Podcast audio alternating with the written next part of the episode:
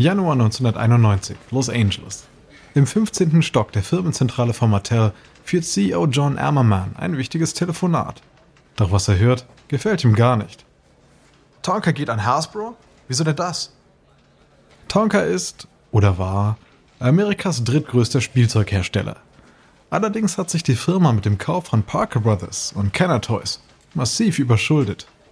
Mattel hatte gehofft, als Retter in Erscheinung zu treten und fast 500 Millionen Dollar für Tonka geboten.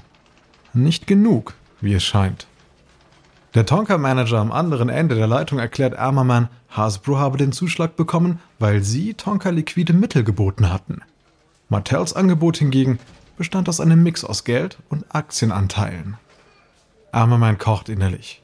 Doch er reißt sich zusammen und antwortet: Ich, äh, ja, ich hatte nur mit einem anderen Ausgang gerechnet. Trotzdem vielen Dank. Hammerman legt auf und atmet tief durch. Dass ihm Tonka durch ihr Lappen geht, ist eine herbe Niederlage.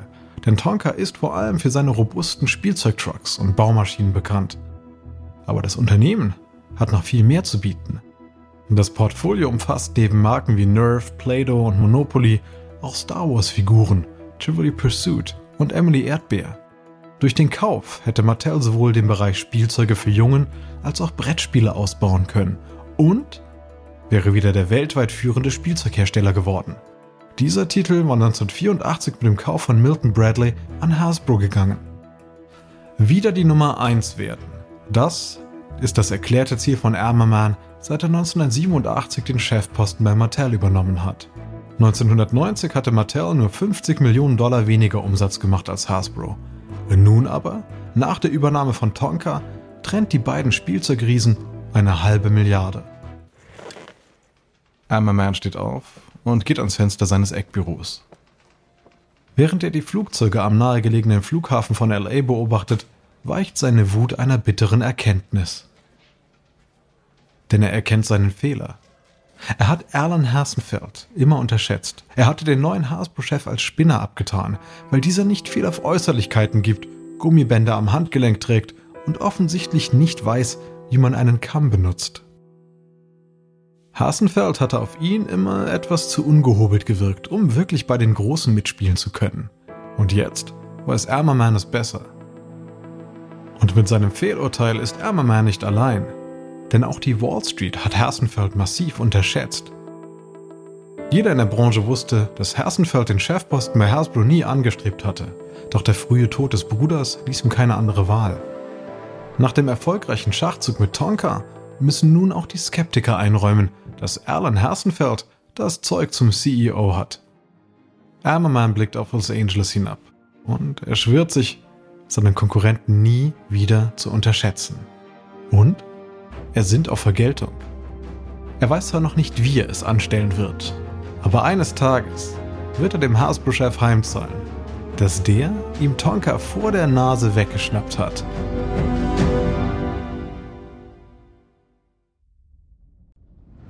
Ich bin Alexander Langer für Wandery und das ist Kampf der Unternehmen.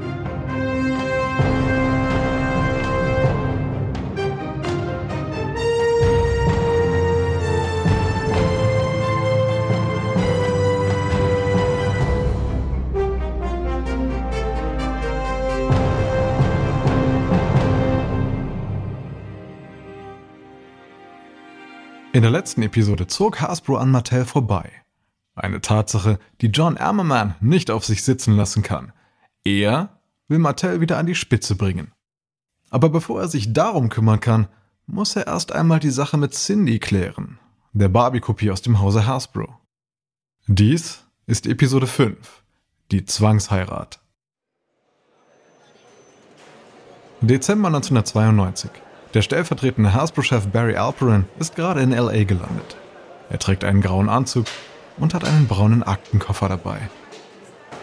Vorbei an anderen Passagieren bahnt er sich seinen Weg durch die Flughafenhalle und hält Ausschau nach den VIP-Konferenzräumen.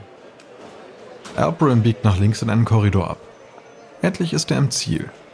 In einem Besprechungsraum wartet bereits John Ammerman auf ihn. Er trägt einen blauen Anzug und eine schwarz-gelb gestreifte Krawatte. Auch Jill Barat ist anwesend, die extravagante Managerin der Marke Barbie. Ammerman plant, sie zu seiner Nachfolgerin aufzubauen. Er schaut auf Alperins Koffer. Sind Sie da drin? Alperin nickt. Er legt den Koffer auf den Tisch, gibt eine Zahlenkombination ein und öffnet den Deckel. In einer speziellen Schaumstoffeinlage sind fünf Puppenköpfe aufgereiht. Vor drei Jahren hat Hasbro aus der britischen Modepuppe Cindy eine Barbie-Kopie gemacht. Seitdem herrscht Krieg zwischen Hasbro und Mattel. Die beiden Spielwarenkonzerne überziehen sich gegenseitig mit Klagen wegen Produktfälschung und Urheberrechtsverletzung. Vor verschiedensten Gerichten in ganz Europa wurden Barbie und Cindy ausgezogen, vermessen und von allen Seiten begutachtet. Oberkörper, Beine, Wimpern, sogar die Nasenlöcher wurden genauestens unter die Lupe genommen. Allerdings brachte keine dieser juristischen Schlachten eine endgültige Lösung. Mal bekam Mattel recht, mal Hasbro. Mittlerweile sind die beiden Spielzeugriesen den kostspieligen Dauerstreit vor Gericht leid. Sie wollen einen neuen Waffenstillstand. Und dafür braucht Cindy einen neuen Kopf. Einen, mit dem Mattel leben kann. Die fünf Puppenköpfe in Alprins Aktenkoffer sind sozusagen Hasbros Friedensangebot.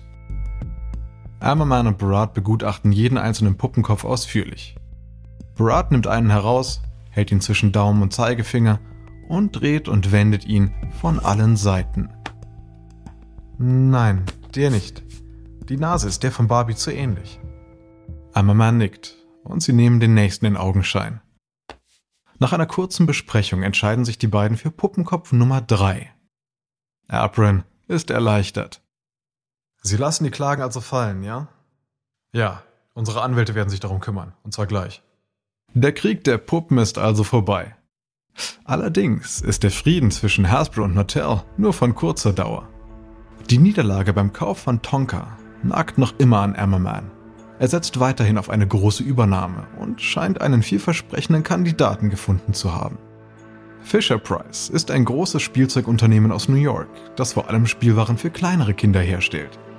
Und es ist nicht besonders gut in die 90er Jahre gestartet. Der Mutterkonzern Quaker Oats wollte unter der Marke Fisher Price eigentlich Spielwaren für Kinder ab 5 herstellen. Doch dieser Plan ging nicht auf. Nach schweren Verlusten wurde Fisher Price also ausgegliedert und ist nun ein idealer Übernahmekandidat für Mattel. Mit dem Kauf von Fisher Price wäre Mattel weniger abhängig von Barbie und könnte vor allem im Vorschulsegment richtig Boden gut machen, in dem nämlich bisher die Hasbro-Marke Playschool führend ist. Hammerman sieht für Fisher Price außerdem großes Wachstumspotenzial auf dem internationalen Spielwarenmarkt. Und dieses Mal bekommt Hammerman den Zuschlag. Im Sommer 1993 schnappt sich Mattel Fisher Price durch einen Aktientausch im Wert von einer Milliarde Dollar. Durch die Übernahme ist Mattel nun mit einem Schlag wieder auf Augenhöhe mit Hasbro. Es scheint, als hätte es das Tonka-Fiasko nie gegeben. Und Ammermans nächster Schlag soll Hasbro endgültig zu Fall bringen. 4. Juni 1994. Es ist 22.15 Uhr.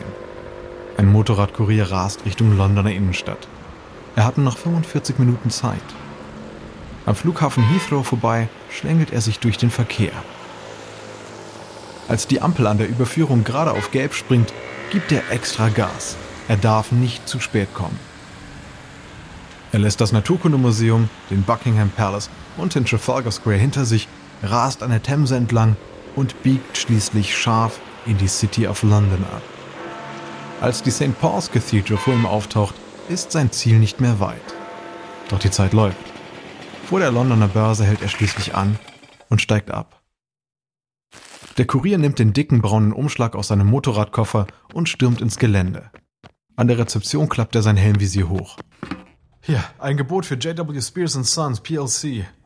Die Empfangsdame hat ihn schon erwartet. Es ist 22.54 Uhr, sieht sie auf der Uhr. Sie sind gerade noch rechtzeitig. Der Kurier atmet erleichtert auf. Seine Deadline war 23 Uhr. In dem Umschlag befindet sich ein Gebot von Mattel über 79 Millionen Dollar für die britische Brettspielfirma Spears. Dem Traditionsunternehmen gehören die Rechte an dem Spieleklassiker Scrabble außerhalb von Nordamerika. Bis zum Eintreffen des Kuriers war die Spielwarenbranche fest davon ausgegangen, Hasbro würde der neue Eigentümer von Spears werden. Denn der Konzern hält bereits die Rechte in Nordamerika und ein Viertel der Aktien. In Rhode Island wartet Hasbro-Chef Alan Hassenfeld deshalb zuversichtlich auf die Bestätigung seines Angebots. Endlich meldet sich der Vorstandsvorsitzende Francis Spear. Francis, wie geht's? Unser Gebot wurde also angenommen, ja? Äh, um ehrlich zu sein, nein. Was? Mattel hat in letzter Minute ein höheres Gebot abgegeben und der Vorstand hat es angenommen. Wäre es nach mir gegangen, hätten Sie den Zuschlag bekommen. Sorry, Alan. Hassenfeld ist perplex. Er hätte nie gedacht, dass Mattel überhaupt Interesse an Spears haben könnte. Mattels Brettspielsparte ist klein und Scrabble hat nicht äußerst viel Wachstumspotenzial. Auf Hassenfeld wirkt Ärmermanns Griff nach Spears geradezu, naja, hinterlistig. Und das macht ihm Sorgen. Denn es gibt einen weiteren britischen Partner, den Mattel im Visier haben könnte. Waddingtons. Die Brettspielfirma vertreibt die Hasbro-Marke Monopoly im Vereinigten Königreich. Im Gegenzug darf Hasbro in Nordamerika das Detektivspiel Cluedo aus dem Hause Waddingtons verkaufen. Mit jährlich drei Millionen Exemplaren ist es eines der beliebtesten Spiele der Welt. Um zu verhindern, dass Waddingtons Mattel in die Hände fällt, kauft Hasbro das Traditionsunternehmen lieber selbst. Hassenfeld ist überzeugt. Und mit dem Kauf hat der Mattel und Ärmermann einen gewaltigen Strich durch die Rechnung gemacht. Doch Ärmermanns nächster Schritt trifft Hasbro vollkommen unvorbereitet. April 1995. In einem Separé eines Restaurants in Manhattan sitzen John Vogelstein und John Rosenwald beim Abendessen. Die beiden haben, neben ihren Vornamen, viele Gemeinsamkeiten. Denn beide sind millionenschwere Geschäftsleute und in der Spielwarenbranche tätig. Vogelstein sitzt im Vorstand von Mattel und Rosenwald ist Manager bei Hasbro. Ihr Treffen ist zwar privater Natur, aber Vogelstein ist nicht ohne Hintergedanken gekommen. Hasbro-Manager Rosenwald erhebt sein Glas. Ein Toast auf Mattels Jahreszahlen. 3,2 Milliarden Dollar Umsatz. Natürlich sehe ich es nicht gern, dass Mattel wieder die Nummer 1 ist, klar. Ja, ja, aber Hasbro steht ja auch nicht schlecht da. Immerhin 2,7 Milliarden Dollar. Glückwunsch. Naja, vielleicht stößt du ja nächstes Jahr auf mein Team an, hm? Ja, oder wir stoßen auf das gleiche Team an. Rosenwald sieht seinen grauhaarigen Gesprächspartner fragend an. Wie meinst du das? Na, unsere beiden Unternehmen könnten sich ja zusammentun. Hm? Fusionieren. Interessante Idee eigentlich. Ja, denk doch mal nach. Ein 6 Milliarden Dollar schwerer Konzern allein für die Unterhaltung von Kindern. Nichts könnte uns aufhalten damit. Darüber lässt sich wirklich nachdenken. Huh. Ich rede mal mit Alan. Vielleicht ist er an Bord. Nach dem Essen ruft Rosenwald Alan Hassenfeld an und berichtet von dem Gespräch. Alan, ich dachte, Sie sollten das wissen. John Ammerman scheint interessiert zu sein. Schlafen Sie mal eine Nacht drüber und äh, wir reden morgen weiter, ja? Nein, nein, nicht nötig. Das ergibt durchaus Sinn. Was wären denn die nächsten Schritte? In den folgenden Wochen nähern sich Hasbro und Mattel immer weiter an. Aus ersten informellen Gesprächen werden immer konkretere Verhandlungen. Deshalb wollen sich die beiden Firmenchefs auch persönlich besser kennenlernen. 17. Juni 1995. In einem Apartment in Palm Beach, Florida, sitzen Ammerman und Hassenfeld beim gemeinsamen Abendessen unter vier Augen. Allerdings läuft es nicht gerade gut. Sie sind bereits beim Hauptgang und haben immer noch keinen Draht zueinander gefunden. Armerman versucht es über gemeinsame Interessen. Ähm, spielen Sie, spielen Sie Golf? Nee, hat mich nie interessiert. Schade. Hier gibt es wirklich, wirklich tolle Plätze. Und ähm, Sie haben eine Ranch, ja? Ja, ganz genau. Besuchen Sie uns doch einfach mal. Ich halte dort meine Rennpferde. Pferde sind meine ganz große Leidenschaft. Ja, ja, meine ja auch. Zumindest wenn es um My Little Ponies geht. Armer lacht nicht. Das Gespräch gerät wieder in Stocken. Hersenfeld spielt nervös an seinen Gummiarmbändern herum. Ammerman bemerkt dies und versucht darüber einen Einstieg zu finden. Das äh, wollte ich Sie schon immer mal fragen. Was hat es eigentlich mit diesen Bändern auf sich? Ja, die sind, die sind eine Art Andenken. Als ich ein Teenager war, ist meine Freundin bei einem Autounfall ums Leben gekommen. Und seitdem trage ich die. Ja, die erinnern mich an sie. Puh, betretenes Schweigen. Das Treffen droht zum Reinfall zu werden. Man beschließt also beim Geschäftlichen zu bleiben. Beim Dessert schwärmt Emmerman von einer möglichen Fusion. Das wäre der größte Deal in der Spielwarenbranche aller Zeiten. Hervorragende Bilanzen, die weltweit größten Marken und die Konkurrenz meilenweit abgeschlagen. Ja, uns würde quasi die Kindheit gehören. Playskill und Fisher Price wären knifflig. Das schon. Während die Begeisterung aus Ärmerman geradezu heraussprudelt, meldet sich Hersenfelds Bauchgefühl. Irgendwas stimmt nicht. Aber was? Es liegt nicht an dem, was Ammerman sagt, sondern wie er sich dabei nach vorne beugt und so ganz selbstsicher mehr Raum einnimmt. Irgendetwas passt da nicht zusammen. Und dann fällt es Hersenfeld wie Schuppen von den Augen. Für Ammerman ist das gar keine Fusion, sondern eine Übernahme. Zehn Tage später beendet Hersenfeld die Vorgespräche. Er ruft Ärmermann an und nennt kartellrechtliche Bedenken als Dealbreaker. Tut mir sehr leid, dass es nicht klappt. Das verstehe ich natürlich. Kein Problem. Bis bald. Und damit ist die Romanze vorbei. Hersenfeld geht davon aus, dass nun wieder alles beim Alten ist zwischen Mattel und Hasbro. Der erbitterte Kampf um die Vorherrschaft wird weitergehen. Doch Armerman sieht das anders.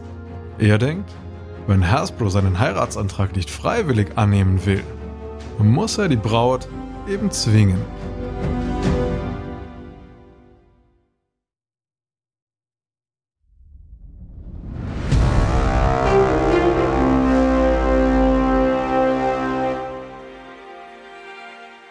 Januar 1996. Erland Hersenfeld ist nach den Feiertagen wieder im Büro. Als er sich gerade die Verkaufszahlen des Weihnachtsgeschäfts ansieht, ruft überraschend John Ammerman an. John, hi, wie geht es Ihnen? Hatten Sie schöne Feiertage? Ja, vielen Dank. Ich war auf meiner Ranch. So, und ich denke immer noch, dass wir uns zusammentun sollten. Und der Vorstand sieht das auch so. Jetzt wäre ein sehr guter Zeitpunkt. Ich faxe Ihnen mal unser Angebot zu, ja? Und wenn ich innerhalb einer Woche nichts von Ihnen höre, werde ich es der Öffentlichkeit bekannt machen. Sekunden später springt Hasenfelds Faxgerät an. Hasenfeld schnappt sich die Blätter, die das Gerät ausspuckt, und überfliegt sie auf der Suche nach der entscheidenden Information, dem Kaufpreis, den Mattel bietet. Als er ihn entdeckt, wird ihm bange. Es ist ein großzügiges Angebot, 5,2 Milliarden Dollar, viel mehr als Hasbros Marktwert.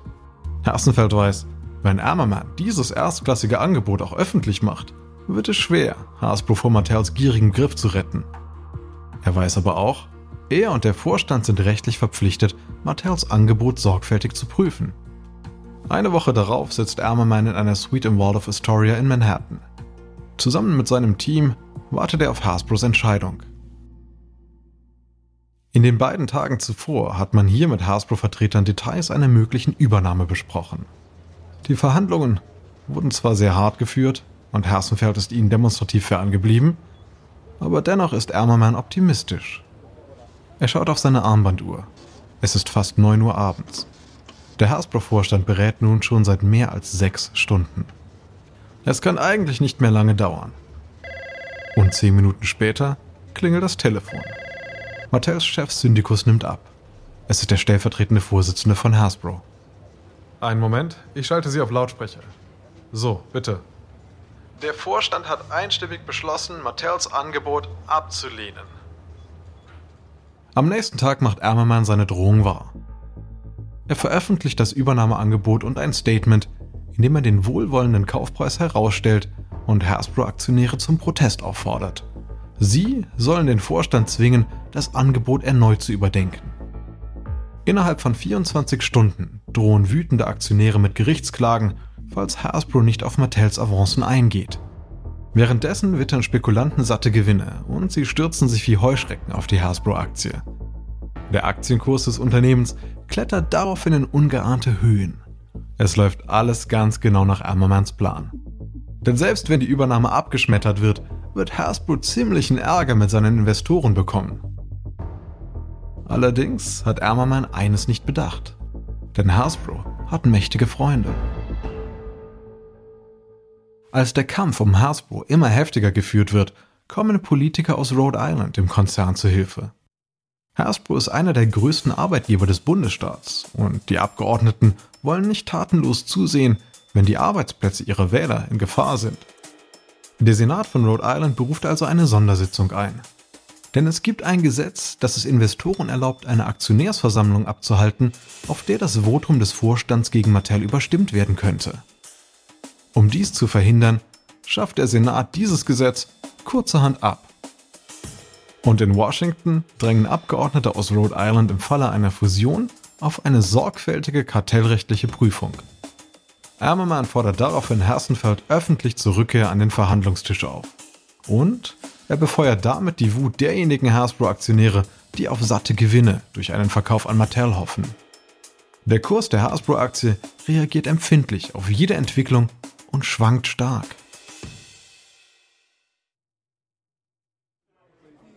2. Februar 1996. Vor zwei Wochen hat Mattel sein Übernahmeangebot veröffentlicht. In der Hasbro-Zentrale in Pawtucket, Rhode Island, bringt Hersenfeld ein Poster in seinem Büro an. Darauf steht, Barbie ist ein verwöhntes Gör, aber alles kriegt sie nicht. Hassenfeld findet, das Poster passt gut in sein Büro. Plötzlich stürmt seine Assistentin herein. Alan, gerade kommt ein Fax von Mattel. Kommen Sie schnell. Hassenfeld sprintet zum Faxgerät und wartet ungeduldig, bis das Papier endlich ausgespuckt wird. Was könnte Ammerman nun schon wieder im Schilde führen? Es ist diesmal keine Aufforderung weiter zu verhandeln. Vielmehr widerruft Mattel sein Angebot. Ammerman betont in dem Schreiben, dass Hersenfeld mit seinem Widerstand Hasbro-Aktionäre um Milliarden von Dollar gebracht habe. Die Nachricht von Mattels Rückzug macht schnell die Runde in der Hasbro-Zentrale. Die Mitarbeiter versammeln sich in der Cafeteria. Manche tragen T-Shirts mit Aufschriften wie Hände weg von Hasbro und Zum Teufel mit Mattel. Einer von ihnen schiebt sogar einen Spielzeuggrill von Cool herein, an dessen Grillspieß eine Barbie gefesselt ist. Ein anderer trägt ein Mr. Potato Head Kostüm und tanzt ausgelassen durch den Raum. Als Hassenfeld die Cafeteria betritt, brandet stürmischer Applaus auf. Er ist ein Held. Dann steigt der Vorstandsvorsitzende Al Varacchia auf einen Tisch und verkündet der jubelnden Menge: Tja, heute feiern wir. Aber ab morgen zahlen wir es Mattel heim.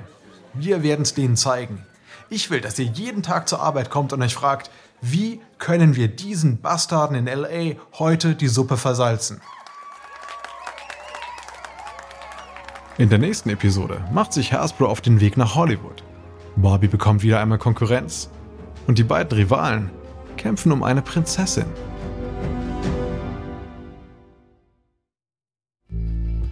Dies ist Episode 5 von Kampf der Spielzeuggiganten von Wandery. Ich hoffe, Ihnen hat diese Episode gefallen.